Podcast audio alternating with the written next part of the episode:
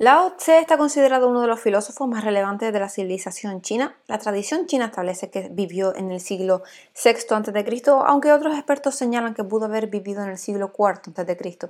Es autor de una obra esencial del taoísmo, el Tao Te Ching, un tratado místico que cubre muchas áreas de la filosofía, desde la espiritualidad individual hasta las técnicas de buen gobierno.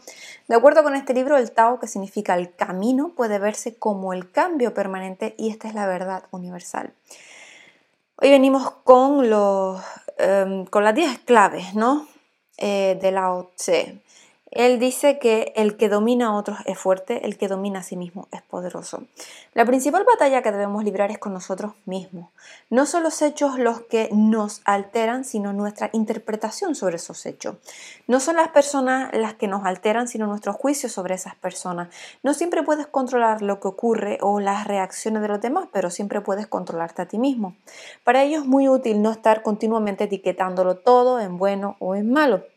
Cuando desaparece el juicio, la vida adquiere otra dimensión, otro color. ¿no? Dan Millman, en su obra El Guerrero Pacífico, dice que ni tu decepción ni tu cólera son provocadas por la lluvia. La lluvia no es más que una manifestación normal de la naturaleza. Tu decepción a causa de la merienda estropeada y tu alegría al regresar el sol son ambas frutos de tus pensamientos. Cuando te dominas a ti mismo, nada te puede alterar, ni la adversidad, ni las personas, ni nada. Por eso eres poderoso. Segundo consejo es que no solo eres responsable de lo que haces, sino también eres responsable de lo que no haces. No solo generamos consecuencias con nuestras acciones, sino también con nuestras no acciones. Provocamos que ocurran ciertas cosas, ya sea por acción, o sea, el hacer, o la omisión, u omisión, que es lo no hacer, ¿no? No hacer nada también es hacer algo, o sea, cualquier movimiento que hacemos en un sentido u otro genera reacciones de una u otra índole.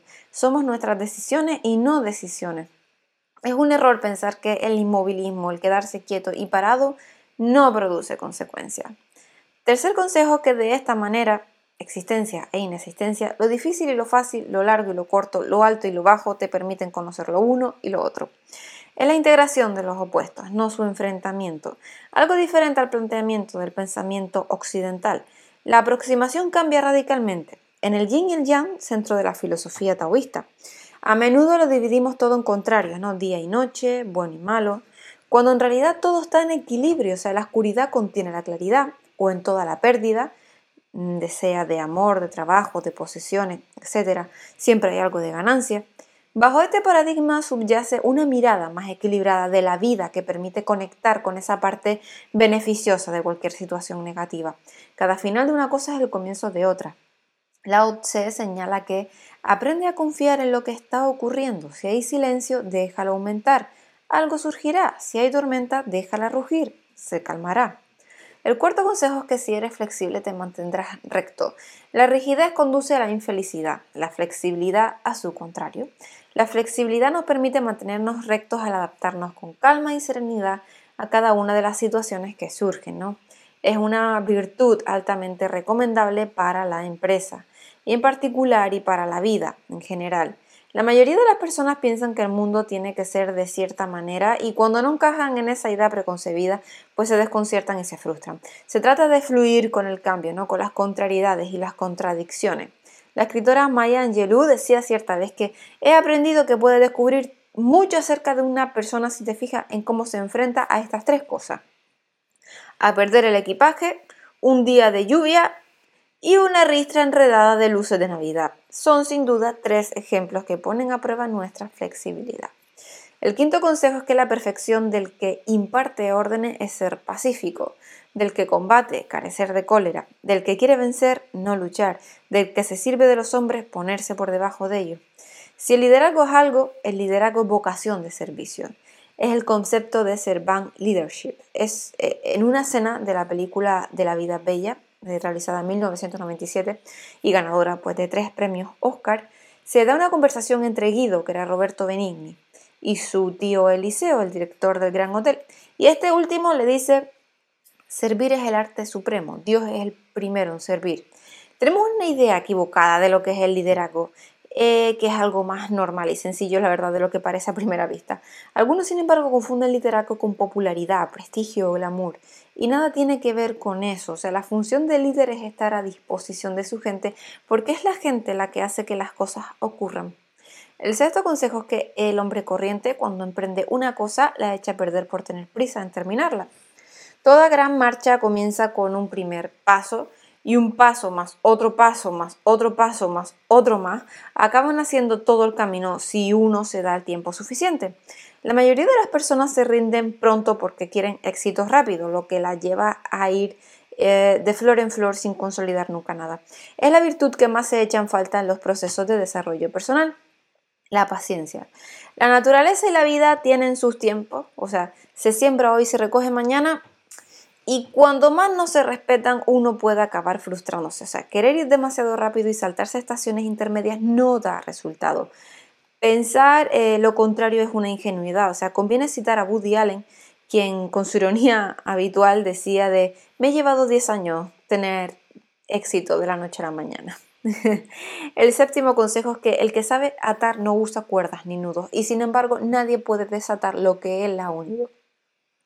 Todo lo que es forzado es difícil que sobreviva a largo plazo, antes o después acaba rompiéndose, desvaneciéndose.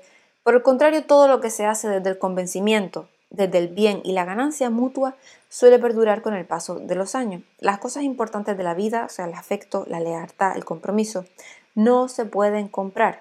Incluso por mucho dinero que uno esté dispuesto a pagar por ella, hay que ganársela. Se puede retribuir ocho horas de presencia física en un trabajo, pero nunca el compromiso de una persona. Las cosas más valiosas que podemos aportar los humanos son las que damos libremente. Y para ello conviene recordar que antes de pensar, sentimos. Liderar es movilizar emociones. Los grandes líderes dan un, gran sentido al trabajo de las personas.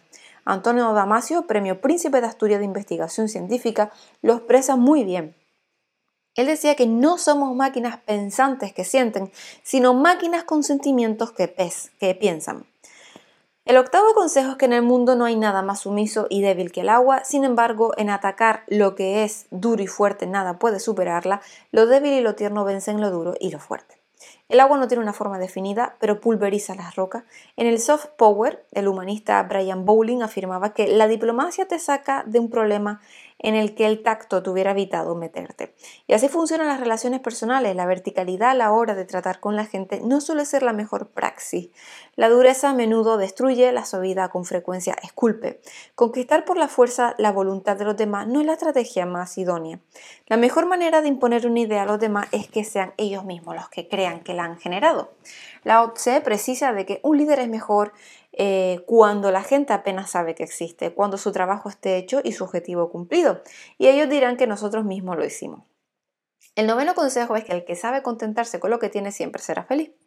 Si no estás contento con lo que tienes, tampoco lo estarás con lo que tengas.